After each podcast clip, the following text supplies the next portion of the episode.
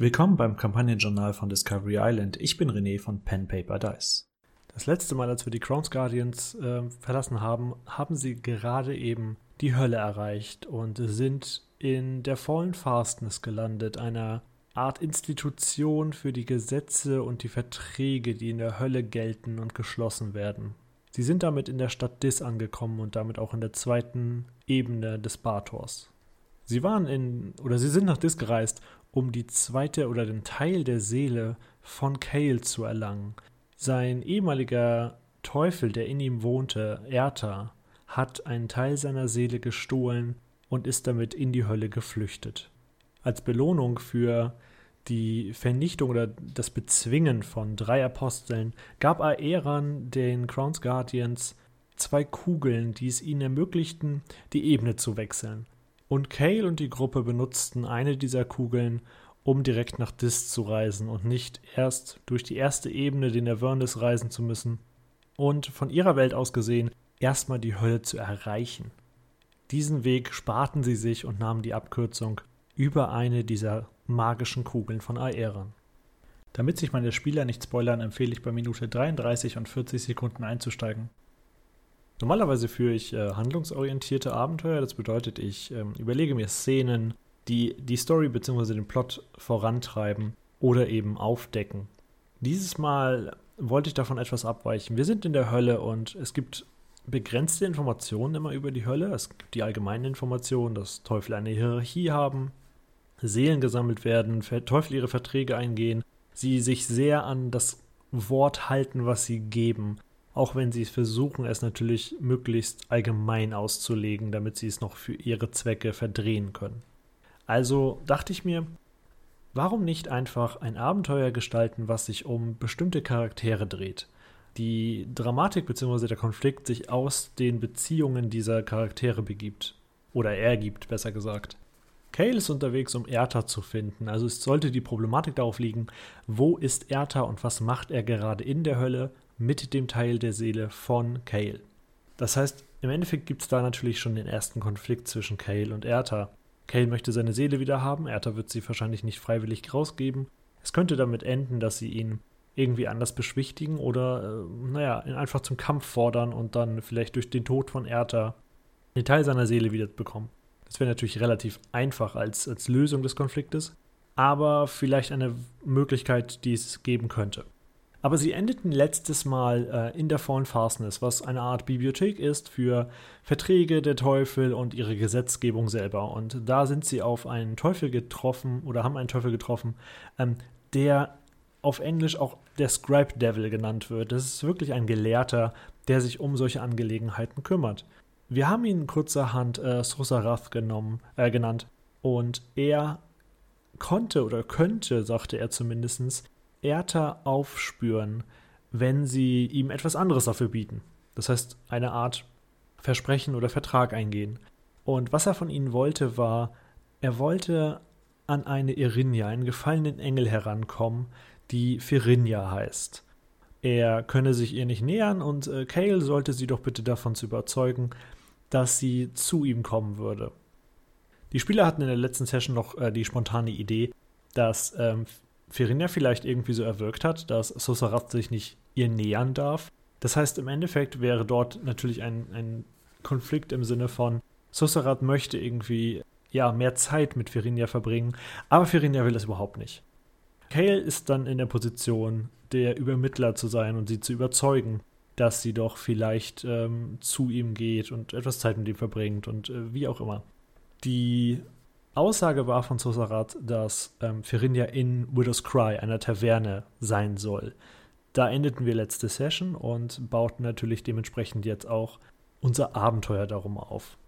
Neben der Information, dass wir einen Sosarat haben als ähm, Gelehrten, sage ich mal, und Ferinja als einen gefallenen Engel, die äh, in einer eigentlich komplett konträren Beziehung stecken, sollte es nicht unbedingt dabei bleiben. Welche Informationen konnten wir noch über DIS im Endeffekt herausfinden? DIS selber hat äh, einige Orte, die relativ spannend sind.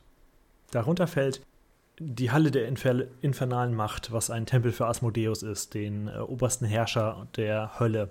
Aber es gab auch einen Bereich, ein Distrikt, was quasi ein, ein Slum ist, wo Planare aus anderen Ebenen auch zum Handeln kommen. Vielleicht Ifriti, vielleicht auch äh, Salamander von der Feuerebene.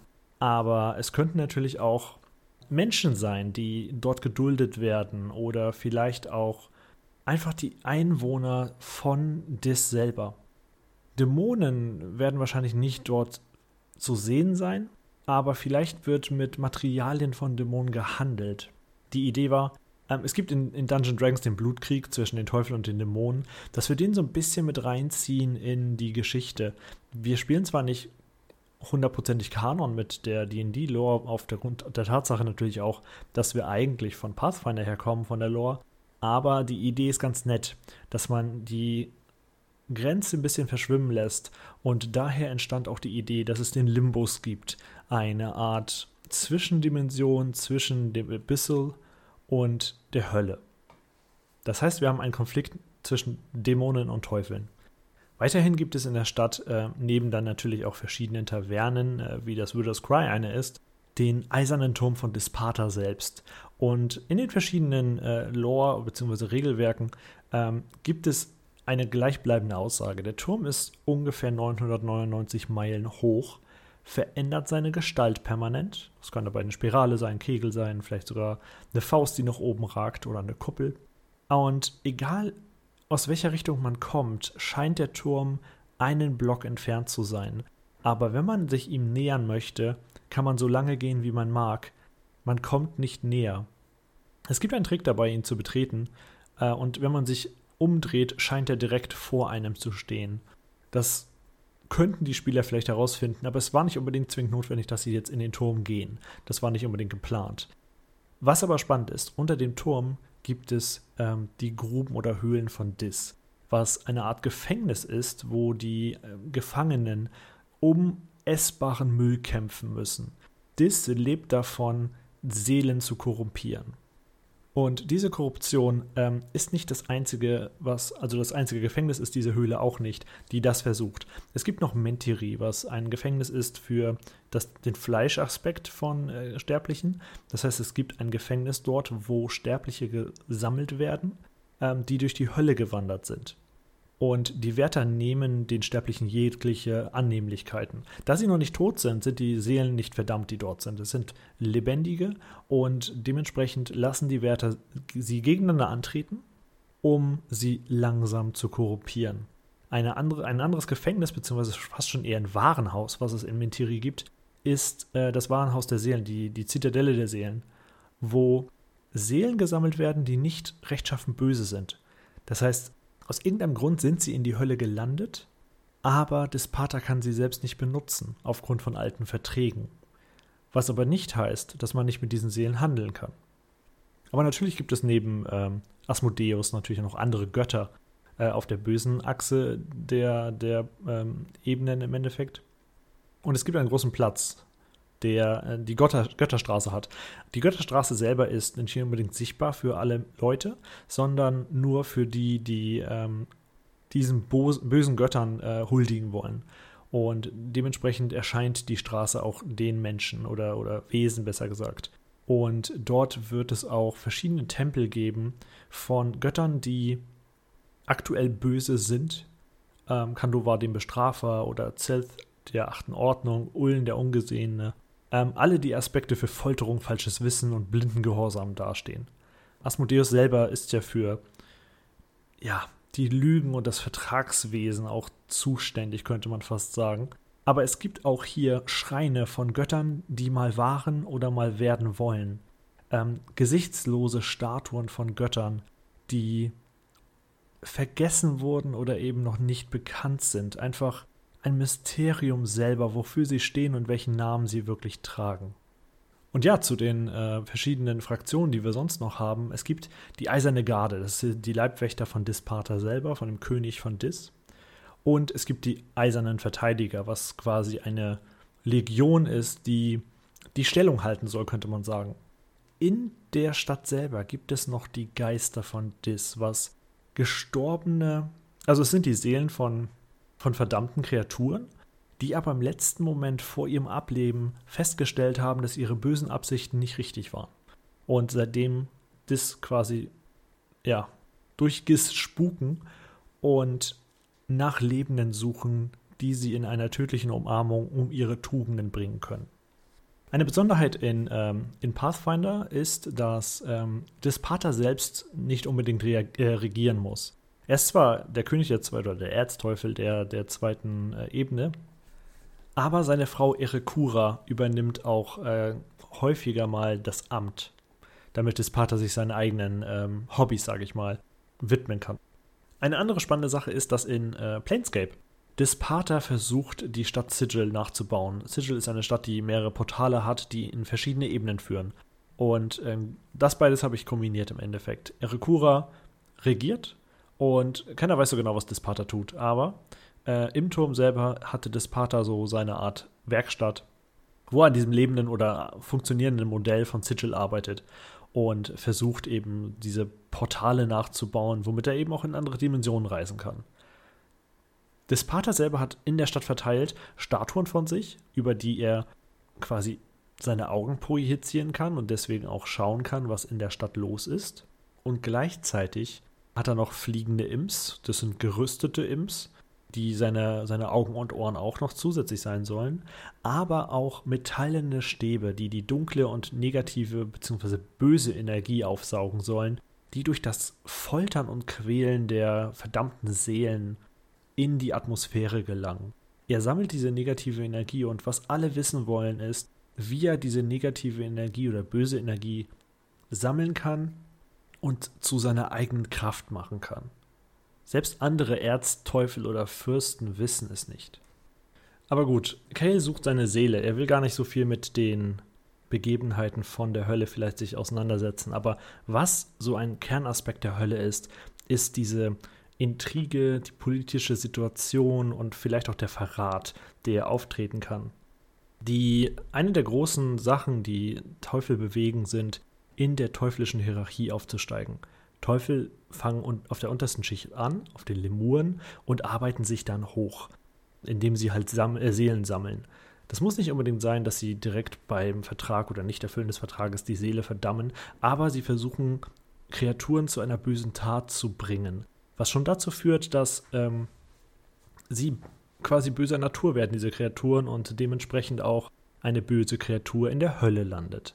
Ganz im klassischen Sinne, wenn man etwas Böses tut, dann äh, hat man gesündigt und wenn man seine Sünden quasi nicht begleichen kann, kommt man in die Hölle. Das heißt, die Teufel versuchen, diese Hierarchie zu erklimmen und dann auch eine Stufe zu erreichen, die vielleicht die von Despater ist. Und das können sie auf verschiedene Mittel und Wege. Entweder sie dienen gut, und sammeln Seelen entsprechend oder gehen ihren Aufgaben pflichtbewusst nach, oder aber sie versuchen Abkürzungen zu finden, wie zum Beispiel sie ermorden ihren Vorgesetzten und äh, steigen vielleicht deswegen auf.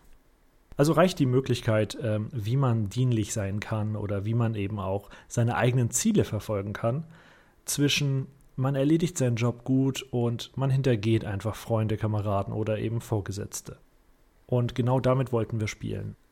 Die Idee von mir war, dass wir verschiedene Charaktere haben, die aus solchen Motivationen vielleicht den, der Crowns Guardians Gruppe weiterhelfen würden.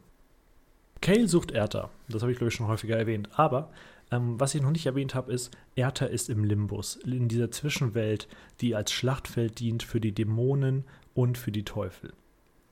Das wissen natürlich die Charaktere noch nicht. Aber es gibt einige Personen, die das wissen.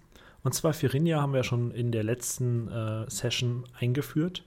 Und Firinja hat nicht wirklich große Motivationen mit Sosarat sich einzufinden.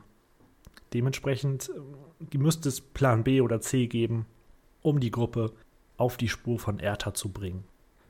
Eine Problematik, die sich aber zuerst gestellt ist, Dis brennt dauerhaft. Es, die Straße ist glühend heiß, überall sind Lavaflüsse und wenn man mit seinem Umhang gegen eine Mauerwand von einem Haus kommt, fängt an, der Umhang zu brennen.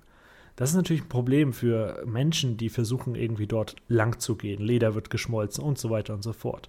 Das heißt, neben der Problematik, sterblicher zu sein in der Hölle, was den einen oder anderen vielleicht auch auf die Agenda ruft, dass sie hier vielleicht frische Beute noch jagen können in der Stadt selber haben sie die Problematik, dass sie sich nicht unbedingt frei bewegen können. Die Idee war also, dass sie eine Art Sponsor sich suchen können. Ein Teufel, der birgt, dass sie unter, seiner, ähm, unter seinem Schutz stehen. Und eine witzige Idee, die mir in den Sinn kam, war, Sosarat hat vielleicht die Visitenkarte eines Anwalts der Hölle. Einen teuflischen Anwalt, der der Gruppe so einiges über Dis erzählen kann und vielleicht auch die Gesellschaft der Teufel, damit sie einfach diese Information haben. Wie könnten sie sich frei bewegen? Was würde passieren, wenn sie es nicht tun? Würden sie irgendwelche Gesetze brechen? Kommen sie dafür ins Gefängnis oder werden einfach versklavt, sofort getötet, was auch immer? Ähm, was passiert hier in dieser unbekannten Welt mit ihnen? Das heißt, Sosarat würde ihnen noch eine Visitenkarte von Kosus mitgeben. Kosus ist dieser teuflische Anwalt. Jetzt kommt dazu, Erta sollte die Seele von Kale dafür nutzen. Kale selber ist Teufels- bzw. Dämonenjäger. Erta sollte sie benutzen, um damit die Fähigkeiten zu erlangen, im Limbus Dämonen jagen zu können. Erta würde damit ein Auftragsmörder sozusagen werden oder eine spezialisierte Kampfeinheit von den Kräften der Hölle. Kosus würde deswegen zwei äh, Mondteufel kennen. Das sind Geschwister, und zwar Lauron und Gauron. Die beiden sind Auftragsmörder und äh, hauptsächlich im Limbus unterwegs und sauer auf Erta, da er ihnen immer die besten Aufträge wegnimmt. Das heißt, sollten die Charaktere irgendwann auf Lauron und Gauron stoßen, könnten diese Auftragsmörder angeheuert werden. Für was, sei mal dahingestellt, naheliegend ist momentan Erta. Aber es gibt noch eine andere Person, die ich im Laufe des Podcasts euch vorstelle, wo sie vielleicht Lauron und Gaurons Hilfe benötigen könnten. Lauron und Gauron wüssten aber wahrscheinlich auch noch eine andere Sache. Und zwar, es gibt einen Unterschied zwischen Dämonen und Daemons. Daemons sind noch im tieferen Abyss im Abaddon selber angesiedelt und noch etwas gewiefter. Und Lauron und Gauron würden wissen, da sie viele Zeit im, ähm, im Limbus verbringen, dass sie aktiv sind und dass die apokalyptischen Reiter aktiv sind. Aber Sie würden vielleicht auch noch wissen, dass es nicht nur vier Reiter gibt, sondern noch einen fünften, was die Gruppe derzeit noch nicht ahnt.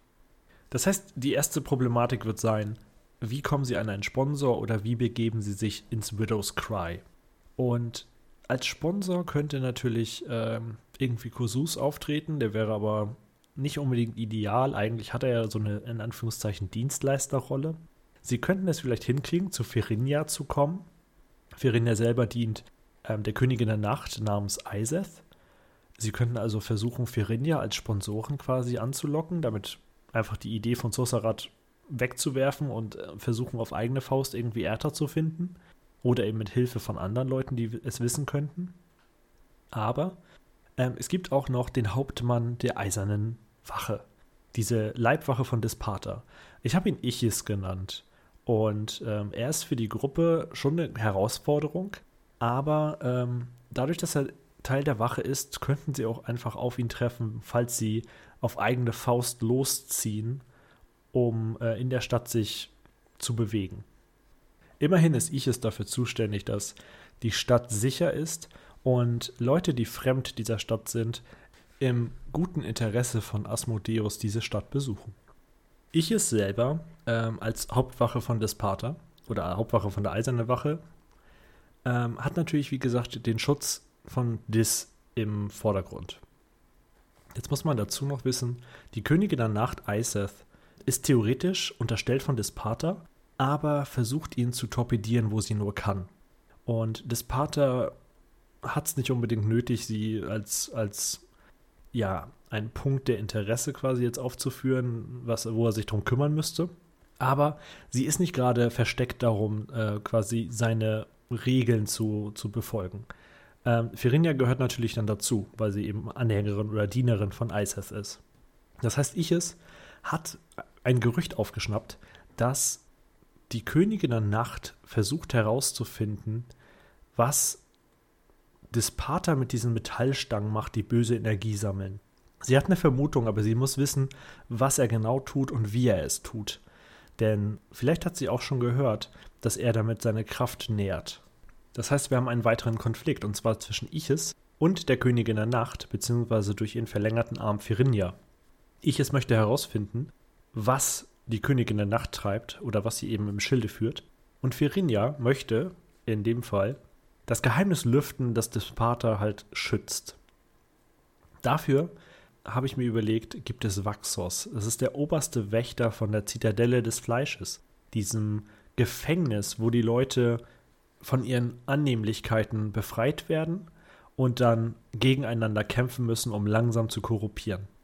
Vaxos würde innerhalb dieser Zitadelle die negative und böse Energie sammeln, die er erzeugt durch diese Korruption und daraus Kristalle schmieden oder mystisch herstellen. Ähm, so ganz genau steht das noch nicht fest. Aber diese Kristalle würden eben diese dunkle Energie in sich tragen und zu Dispater geschickt werden. Das heißt, es würde eine ominöse Tür geben in der Zitadelle des Fleisches, wo nur Vaxos rein darf, um diese Energie zu verarbeiten. Das heißt, Verinia möchte eben in, diese, in diesem Gefängnis äh, die Information, hinter, also die hinter der Tür lauert, in Erfahrung bringen. Und das könnte der Aufhänger sein für die Gruppe, dass Ferinja ihnen sagt, wo sie Erta finden können und vielleicht auch anbietet, äh, Lauron und Gauron zu vermitteln, ohne die Namen zu nennen, wenn sie in die Zitadelle des Fleisches gehen, um entsprechend die Informationen zu sammeln. Und wenn sie auf Ferinja das erste Mal treffen würden, hätte sie einen Wächter von Vaxos auch schon gefangen genommen und würde ihn gerade foltern. In der Zitadelle des Fleisches hätten sie die Möglichkeit, das über Schleichen oder ähnliches hinzukriegen, aber sollten sie auf Vaxos treffen, würde der sich auch vielleicht auf einen Handel einlassen. Und zwar Vaxos möchte dieses vorher schon angedeutete Hintergehen seines Vorgesetzten. Vaxos möchte die Position von Iches. Er hat keine Lust mehr, oberster Wächter zu sein, sondern er will eigentlich Hauptmann der Eisernen Wache sein. Und Iches steht ihm dafür in den Weg. Das heißt, er würde die Charaktere anheuern unter der Prämisse, dass er ihnen erzählt, was äh, hinter dieser Tür lauert natürlich sich absichert, dass das nicht unbedingt in das falsche Ohr gelangt und er dann von Dispater vielleicht irgendwie noch äh, bestraft wird. Aber er würde von den Charakteren fordern, dass sie Ichis töten und ihm damit den Weg eröffnen, dass er den Hauptmannsplatz einnehmen kann. Dafür hätten sie natürlich die Möglichkeit, Kosus, wie gesagt, ist der Anwalt von Lauren Gauron, dass sie sich die beiden engagieren, um gegen Ichis zu kämpfen. Das sind Auftragsmörder. Sie könnten ihm etwas bieten um ich es dann zu besiegen. Dann hätten sie noch weitere Hilfe im Endeffekt für den Kampf. Das heißt, wir haben jetzt ganz schön viele Interessensgruppen irgendwie oder Charaktere, sagen wir einfach mal, uns überlegt. Wir haben Kale, der Erta sucht. Erta, der einfach spezialisierter Dämonenjäger ist in der, in der Hölle. Ähm, Kale soll Sosarat helfen, an Ferinja ranzukommen. Dafür würde Sosarat äh, suchen, wo Erta sich aufhält. Gleichzeitig könnte Kale aber auch einfach Sosarat ignorieren und Ferinja eben helfen dabei, in die Zitadelle des Fleisches einzusteigen, um das Geheimnis von Vaxos und des Pater eben ähm, herauszufinden. Ich es möchte herausfinden, was die Königin der Nacht und Ferinja treiben, was sie vorhaben, ob sie dieses äh, Geheimnis wirklich lüften wollen, also ob das Gerücht, was er gehört hat, wahr ist. Kosus ist der Anwalt, den sie sich rufen können, um quasi Details zu klären, die ihre neue Umgebung betreffen. Kosus kennt aber auch die Auftragsmörder Lauren und Gauran, die jeweils Rivalen sind von Erta und eben auch dementsprechend sauer auf ihn. Und Lauren und Gauran, die sie eben engagieren könnten, um beim um Iches zu töten, was die ja, der Vertrag sein könnte, den Vaxos mit den Charakteren schließt, weil Vaxos die Position von Iches haben möchte. Und Ferinja entsprechend kennt Vaxos und hat einen seiner Männer gefangen genommen, um die Informationen herauszuquetschen, ob Vaxos etwas weiß über dieses Geheimnis, über die metallenen Stäbe von Dispater. Dazu kommt, wenn sie Lauron und Gauron treffen, dass sie etwas über einen fünften Reiter wüssten, was eben für die für Crown's End und, und ihre eigene Materialebene richtig spannend sein könnte, dass sie momentan wissen, dass es vier Reiter gibt, aber nicht den fünften eine kleine Nebengeschichte, die aber noch nicht ausgeplant ist und noch nicht auf diesem Beziehungsnetzwerk, was ich mir aufgemalt habe, steht, ist, dass Travik von Tattoo Echo die Truhe aus Dis bekommen hat, die Dispater zurückerhalten soll. Das heißt, er würde versuchen, wahrscheinlich irgendwie mit verschiedenen Teufeln in Kontakt zu treten oder mit denen die Gruppe in Kontakt tritt, dann zu beauftragen, dass sie die Truhe wieder zu Irekura, also der Frau von Dispater, bringen oder Dispater selber. Das könnte wirklich über einen Vertrag laufen, aber das lasse ich einfach spontan. Das sehen wir dann in der Runde. Ich denke, dass äh, die, der Spieler von Travik sich da etwas einfallen lässt, wen er fragen könnte oder mit was er die Leute locken würde. Die Gefahr ist immer so ein bisschen, dass man diese, diese Fetch-Quests hat. Also man geht irgendwie zu dem einen Typen und der sagt, ja, ich helfe dir, wenn du das und das hast. Ähm, oder ich helfe dir, wenn du irgendwie mir hilfst und so weiter und so fort. Ich glaube, das, das fühlt sich so ein bisschen auch an, als, als würde das passieren. Sie können zwar verschiedene Wege einschlagen, im Sinne von, Kusus kann halt sehr viele Kontakte herstellen, dass sie den Sponsor finden, was ich ist, der Hauptmann der Wache sein kann. Oder eben äh, Ferinja einfach zum Beispiel. Oder vielleicht Vaxos als Oberwächter der Zitadelle selber. Sie sind ja im Endeffekt hier alle bestechlich. Aber ansonsten ist das schon so, so ein bisschen, sie gehen halt rüber zu Ferinja, Ferinja kennt Vaxos, Vaxos würde denen helfen, wenn sie Ichis töten. Also im Endeffekt kann man da sehr schnell in dieses Muster wieder verfallen, dass man, ich helfe dir bei dem, was du da möchtest, wenn du von dem und dem mir das und das besorgst. Dann gehen sie zu dem Typen hin und der sagt, ja, ich gebe dir das hier, wenn du mir dabei hilfst, irgendwie das und das zu tun. Das heißt, im Endeffekt ist das so eine Verkettung von Mini-Aufgaben, was ich so ein bisschen versucht habe eigentlich zu vermeiden, aber sich wahrscheinlich so ein bisschen draus bildet. Die andere Sache, worauf ich ähm, achten musste oder müsste, ist, dass wir das ins Ga in Gang kriegen im Endeffekt, dass es nicht stockt. Und dafür habe ich mir ein paar Szenen überlegt. Die Szenen sind diesmal aber anders strukturiert als sonst. Und zwar sind das nur ganz, ganz kleine, ja, Einsatzszenen im Endeffekt. Sowas wie, es gibt hier die Welstrat, das sind, äh, Welstrak sind ja schon, schon fast vermehrt weibliche Personen, die liebend gerne äh, Sterbliche quälen. Das heißt, sie könnten auf der Straße so einen Welstrak treffen und äh, sie würde dann Menschen an der Kette vielleicht führen. Das wäre eine Szene. Dann, äh, es gibt Hunde, also Teufelshunde, die könnten sie zum Beispiel angreifen, weil es einfach Tiere sind und die riechen dann sterbliches Fleisch und würden sich angreifen. Sie könnten aber auch durch die eiserne Wache festgenommen werden, da sie keinen Freibrief haben, sich hier frei zu bewegen. Also dass sie diesen Sponsor nicht gefunden haben oder noch nicht mit einem Sponsor äh, einen Pakt eingegangen sind. Sie könnten Kossus beschwören, der würde Ihnen entsprechend natürlich über die Gesetze und ihre, seine Mandanten so ein bisschen was erzählen. Also Mandanten, die denen helfen könnten, zum Beispiel Lauron und Gauron. Dann äh, gibt es natürlich noch den, ähm, und das ist relativ spannend. Es gibt, wie gesagt, bei personengeführten Abenteuer den Bang.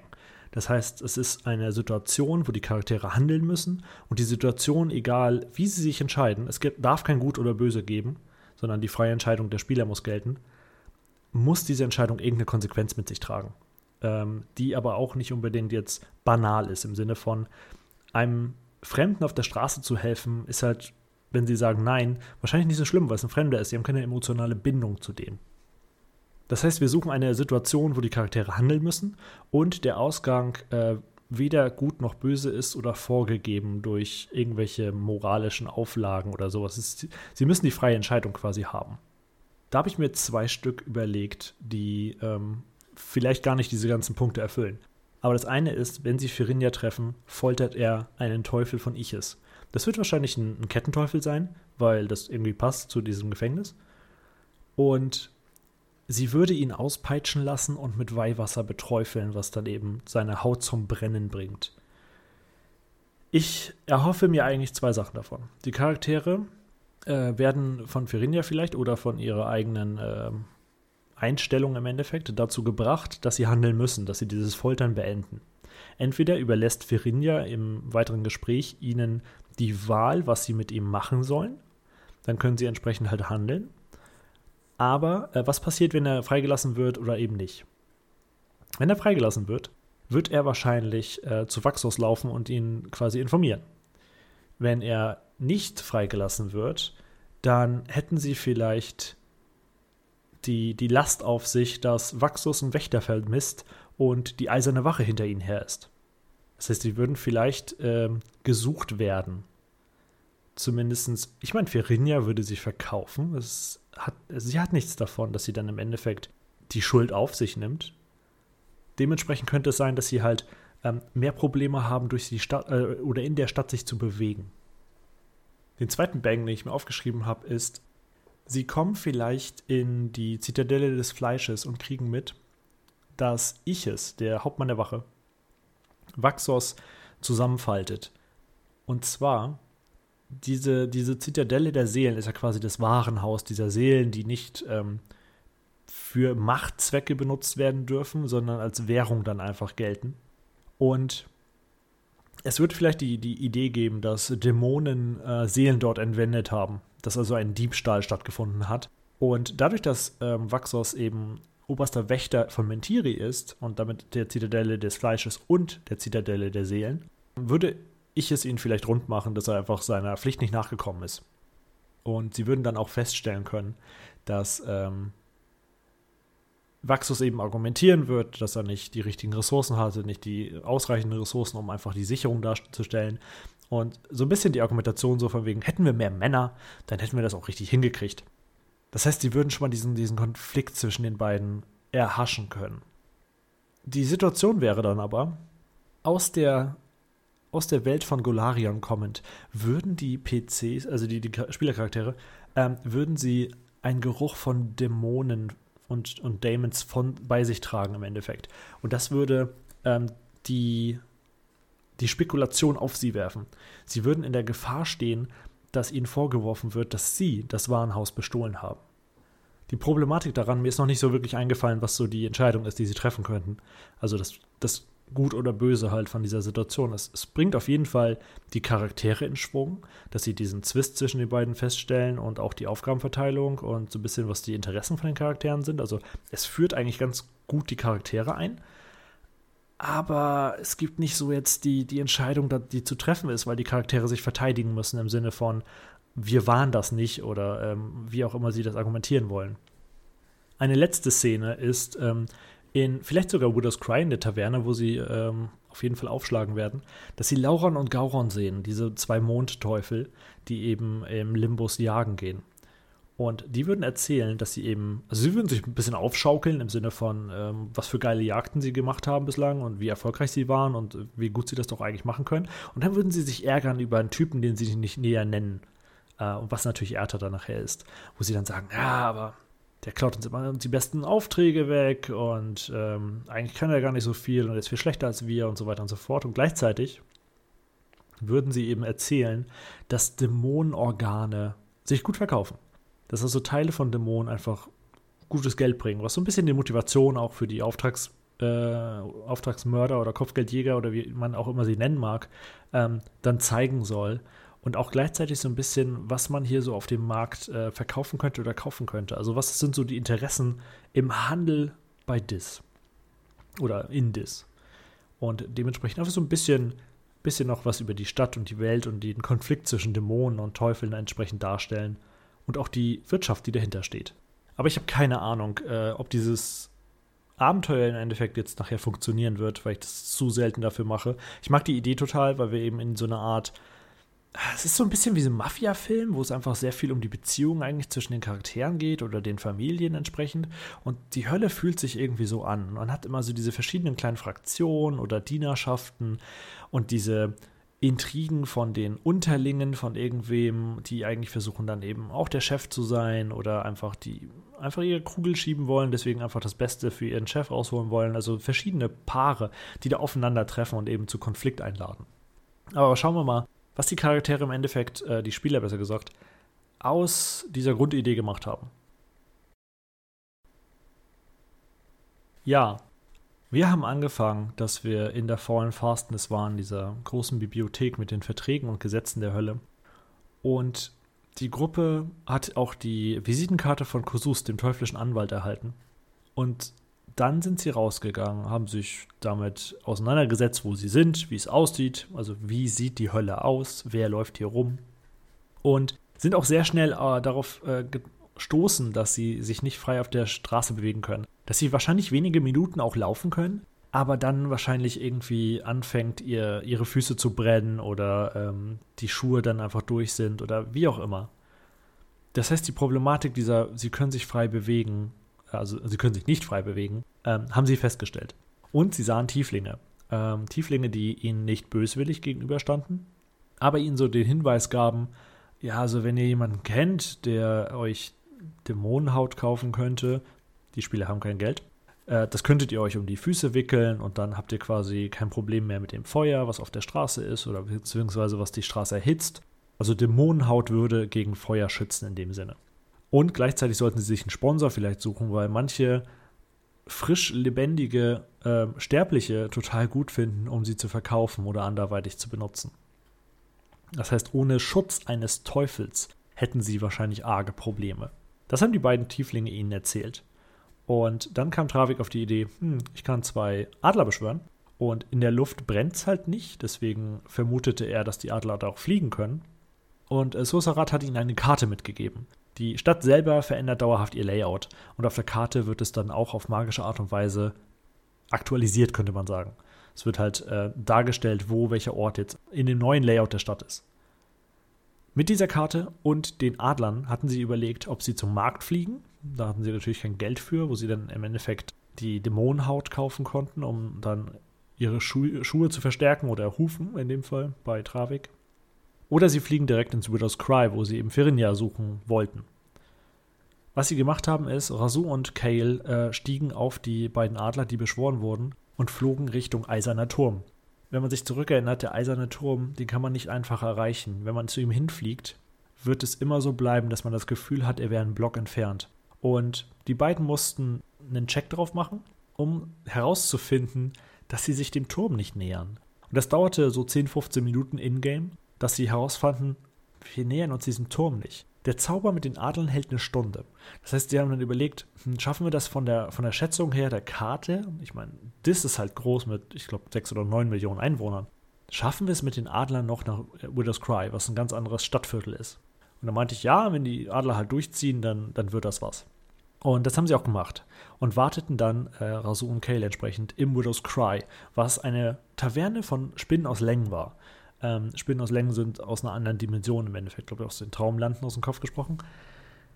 Und sind spinnenartige Wesen teilweise, die äh, aber ein, eine Intelligenz haben. Und eigentlich war das so ein bisschen auf, es war nicht wirklich schauerlich dargestellt, so ein bisschen witzig. Und zwar der Barkeeper war eine größere Spinne, so ein bisschen wie bei, ja genau, der Spieler von Kale sagte das, wie bei Shihiros Reise ins Zauberland, der alte spinnenartige Mann, der die Kohlen eben ins Feuer wirft. Und der war eben hinterm Tresen und, und hat die Krüge gewaschen, hat sie ausgegeben, eingeschenkt und so weiter und so fort. Und als in Anführungszeichen so die Bediensteten, die eben die Krüge rumbrachten, waren das so kleine, in, in Roben gehüllte Personen, die so Spinnenbeine hatten, die man auch aus, dem, aus der Robe heraussah. Sie setzten sich also Rasu und Kale hin und sahen eben auch Lauron und Gauron, die beiden Mondteufel. Die habe ich dann dargestellt aber auch ein Ifriti, ein Salamander. An der Wand hingen zwei Trophäen von einer Spinne, die auch permanent weinte, deswegen der Name Widow's Cry. Und ein Salam Salamander, der eben äh, wohl gejagt wurde. Die Trophäe suggeriert das zumindest. Aber sie sahen auch einen gefallenen Engel, der hinter einem Vorhang verschwand. Und äh, einen Knochenteufel, der mit einer kleinen Horde von Lemuren unterwegs war, die an einer Kette hielt.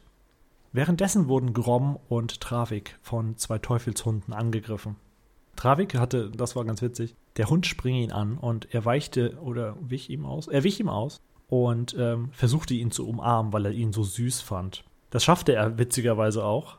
Der zweite Hund kratzte ihn jedoch mit dem Sprungangriff hinten am, am Rücken und es kam zum Kampf. Ähm, Travik wusste noch gar nicht so, ob die wirklich einfach nur spielen wollen oder ob das wirklich ein Angriff war und dachte erst, die wollen spielen und wollte die Hunde so ein bisschen erziehen mit äh, seiner Keule.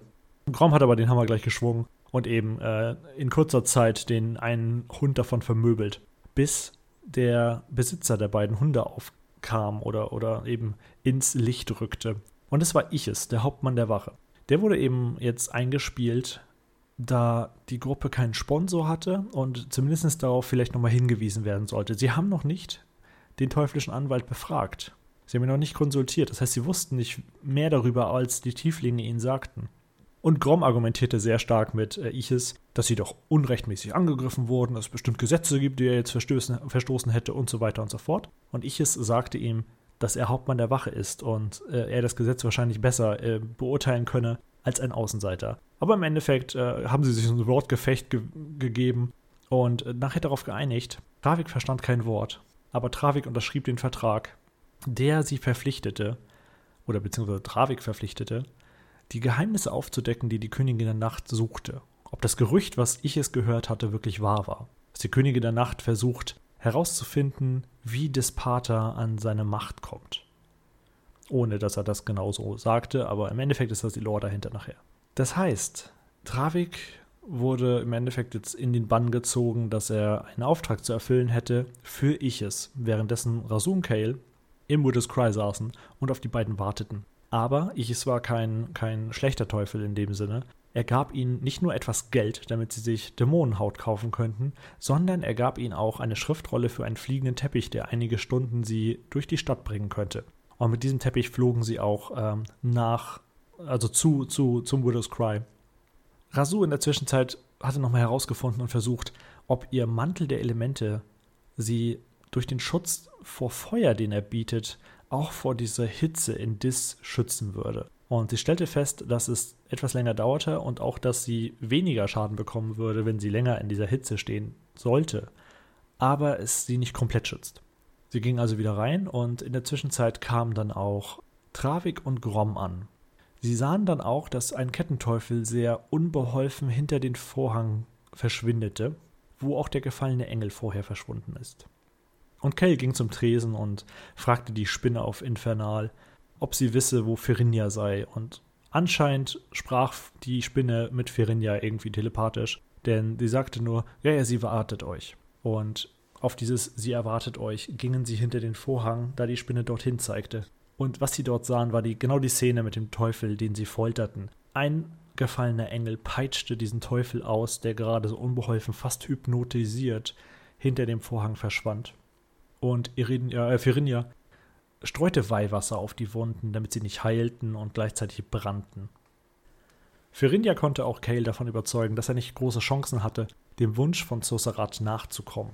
Aber sie wüsste auch, wo Erta zu finden sei und würde es für einen gewissen Preis auch ihnen verraten. Dafür sollten sie in die Zitadelle des Fleisches zu einer Tür, die der teuflische, äh, der, die der Kettenteufel ihnen verraten hatte, unter der Folter, von Vaxos gehen. Und hinter dieser Tür wüsste der Teufel nicht, was von seinem Chef dort lauert. Aber keiner dürfte diesen Raum betreten, weswegen, was auch immer die gefallenen Engel suchen würden, in den, in den Augen quasi vom Kettenteufel hinter dieser Tür zu finden sein. Er wollte natürlich auch einfach nur aus dieser Situation raus.